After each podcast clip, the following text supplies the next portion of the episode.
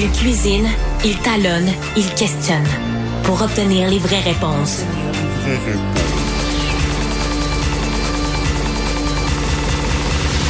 Du Trisac. Doug Tassé est avec nous euh, pour parler de politique internationale. Monsieur Tassé, bonjour. Oui. Bonjour Benoît. Puis je peux mettre mon grain de sel dans le débat sur les écoles puis te dire qu'une des raisons pour lesquelles ça marche mieux dans les écoles privées, c'est parce que dans les écoles privées, ils tolèrent pas ça. Absolument. Qu'il y a rapidement des interventions. Euh, puis que des écoles publiques pourraient peut-être prendre exemple sur des écoles privées, ce serait peut-être pas une mauvaise chose au lieu de cracher constamment sur le privé. Mais bémol, l'avantage du privé, c'est que tu prends la petite racaille, tu dis, toi, on n'en veut plus chez nous parce que tu n'as rien de positif, mais tu l'envoies à l'école publique. Alors, l'école publique est poignée avec. Alors, que fait l'école publique avec la petite racaille? tu pourrais dire, et dans une école publique, tu pourrais dire bon ben tu restes à la maison, puis on a un programme pour toi. Exactement. On t'envoie là. Apprends à l'école. Ah, et, tes parents, euh, tes parents là vont constater. on peut pas faire ça, pas gentil pour les enfants. Ben non, pas gentil pour les autres qui restent à l'école. Absolument. Euh, c'est pourquoi est-ce que c'est toujours les victimes qui devraient payer pour cette racaille là. Ouais. Euh, moi, je suis, je trouve qu'on a souvent, en tout cas, bref, ouais. Tes parents. Et tes parents vont constater quel genre de petits monstres tués. Va, allez-y, occupez-vous-en de votre petit monstre, de votre débile. Puis vous allez voir après quelques jours là, à quel point il est insupportable parce que vous l'avez mal élevé. C'est puis les temps que, les, parents Tu penses que les parents connaissent pas leur enfant Tu penses que les parents connaissent pas leur enfant Moi, je pense que les parents connaissent leur enfant puis savent très bien quels sont les excellents côtés de leur enfant, puis parfois leurs limites aussi. Possible. Et l'autre problème, c'est que les parents dompent les enfants à 7 heures dès l'ouverture du service de garde et vont les chercher à la fermeture du service de garde. Et pendant ce temps-là, ils s'attendent à ce que les autres, les, les, les femmes au service de garde, les profs, élèvent ce petit monstre-là. Ben non, c'est pas de même que ça marche. Puis il est temps qu'au Québec, ça change. Vraiment temps que ça change. Je suis tout à fait d'accord avec toi. Donald Trump, notre ami. Un autre petit monstre. un autre oh, petit monstre. Excellent lien, bravo. ouais. Euh, mais il n'y a pas de service de garde, euh, par exemple, au Congrès, malheureusement, semble-t-il, pour les politiciens, il devrait. euh, et alors, voilà, M. Trump a décidé de faire une demande euh, au juge en chef de la Cour suprême des États-Unis, puis il dit, écoutez, pour que je puisse bien me défendre, vous savez, je suis poursuivi à la cour d'appel, puis là, devant vous, etc. Puis, puis, puis là, on dit que j'ai pas d'immunité, il faudrait que vous suspendiez ce jugement de la Cour d'appel qui dit que j'ai pas d'immunité. Il faudrait que vous suspendiez ça pour quelques mois au moins.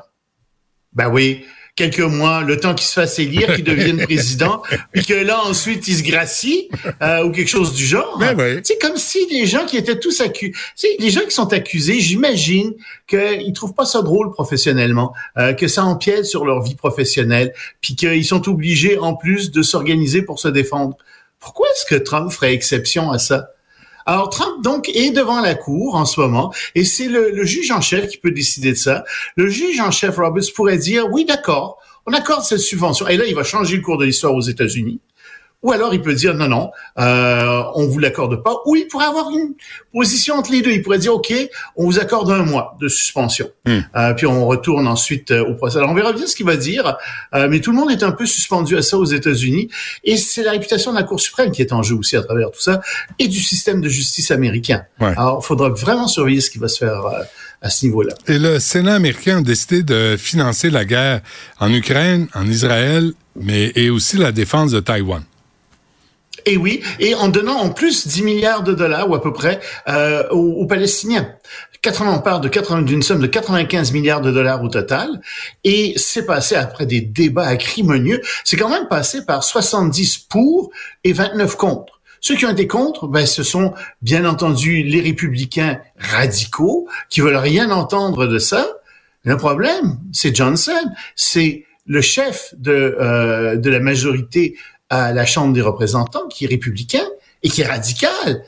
Et là, on se dit, mais est-ce qu'il va prendre ce projet de loi, puis est-ce qu'il va l'apporter à la Chambre des représentants? Il faut absolument qu'il soit voté à la Chambre des représentants pour qu'il passe, bien sûr. Il faut que les deux chambres le votent. Mais il n'est même pas obligé de le faire.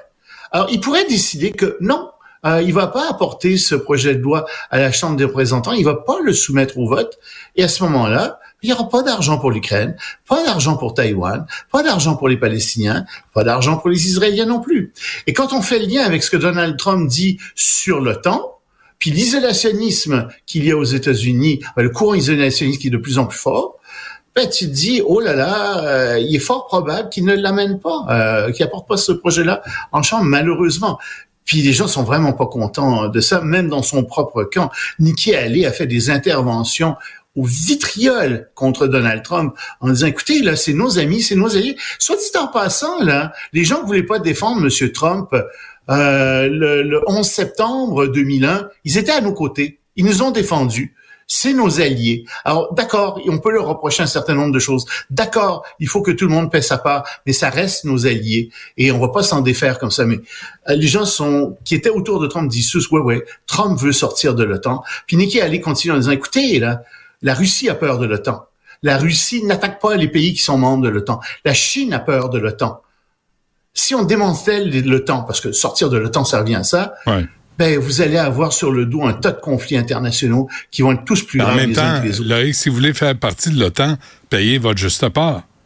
Oui, mais comme je te l'ai expliqué, on y arrive en 2025. tu vas avoir une vaste majorité de pays qui vont, payer, qui vont le payer, sauf le Canada puis deux, trois autres qui le paieront pas. Euh, pour toutes sortes de raisons, mais je pense que le Canada devrait faire des efforts supplémentaires. Mais tu sais, c'est pas comme s'il payait rien. Il paye quand même le Canada quelque chose comme 27 milliards de dollars. Euh, puis il est le 14e, le 14e plus gros budget militaire mmh. au monde. Mmh. C'est pas rien non plus. Tu sais, tu dis pas, oh, ben, je défendrai pas du tout.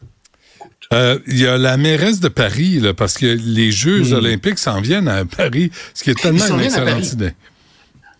tu sais, Paris, c'est une ville qui est magnifique, on est d'accord, mais c'est une ville qui souffre de surtourisme à un point épouvantable. C'est exécrable, Paris, maintenant, à cause du surtourisme.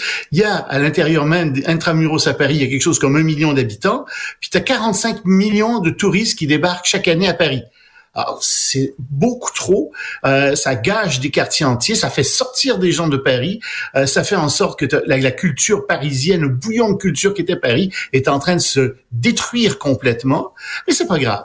Euh, Anne Hidalgo dit aux gens, il euh, faudrait qu'il y ait plus de touristes encore. Et soit dit en passant, dit-elle aux Parisiens, qu'est-ce que c'est que cette histoire de sortir de Paris pendant les Jeux Olympiques Mais tous les Parisiens disent, ça va être épouvantable. Ben c'est déjà très, très épouvantable, mais avec plus de touristes encore, on ne veut pas rester ici. Non, non, dit-elle, restez. Vous allez voir, ça va être très bien. Les Parisiens la détestent, Hidalgo. Les Parisiens, ils, ils vont sortir à pleine porte de Paris plus que jamais, je peux te le garantir, pendant les Jeux olympiques. Ouais. Et euh, euh, avant qu'on se quitte, euh, la catastrophe au Royaume-Uni. catastrophe. Ouais. Et ça peut pas être pire que ça.